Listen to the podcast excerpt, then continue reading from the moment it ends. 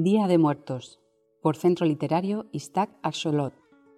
Abrí mis ojos para ver la luz del sol, pero solamente encontré oscuridad.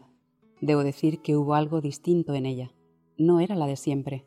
Sentí como me adentraba en un abismo infinito, misterioso, que en vez de provocarme temor, de alguna forma me hizo sentir acompañada por alguien, como si se tratara de un viejo conocido.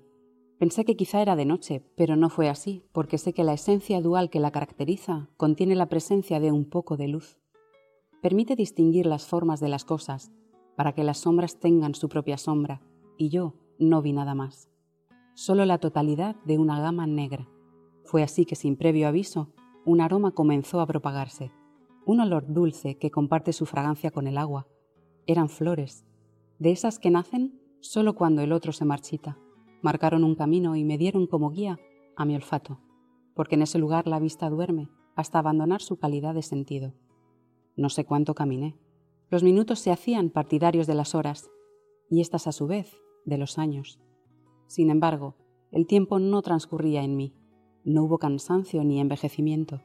A lo lejos percibí una serie de destellos en línea recta y escuché pasos que acrecentaban su sonido conforme disminuía la distancia que nos separaba. Me acerqué. De pronto sentí mi mano húmeda y pegajosa.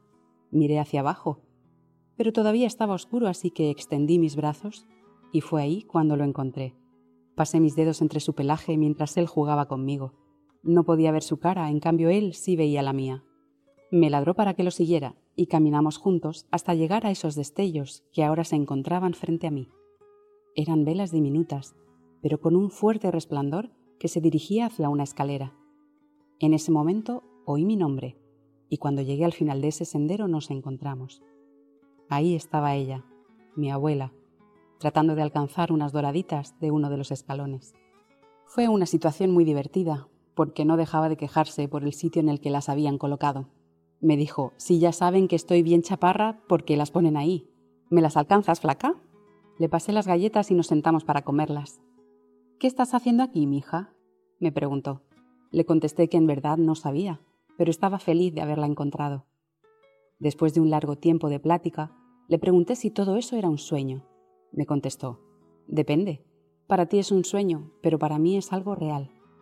Puedo ver lo que hay y aún así no puedo decírtelo, porque no hay nada en el mundo que se le parezca. Seguí cuestionándola y le pregunté cómo podía ver en aquel sitio oscuro que había rechazado la esencia dual de las sombras. Ella me respondió nuevamente, Solo los que hemos cruzado a la vida sin tiempo tienen vista, o mejor dicho, tienen nuevos ojos para ver lo que con luz se nos escapa. Había tantas cosas que quería decirle, pero me dijo que debía regresar porque me estaban esperando. Me despedí, y al mismo tiempo que la abracé, abrí los ojos y esta vez sí vi una luz con gamas amarillas y anaranjadas, de esas que son propias de los atardeceres. Recorrí los pasillos adornados hasta llegar al altar que mi familia había puesto para mi abuela. Me acerqué a uno de los escalones para mover las doraditas. Mi madre me miró extrañada, pero le dije que mi abuela era chaparrita y no las iba a alcanzar.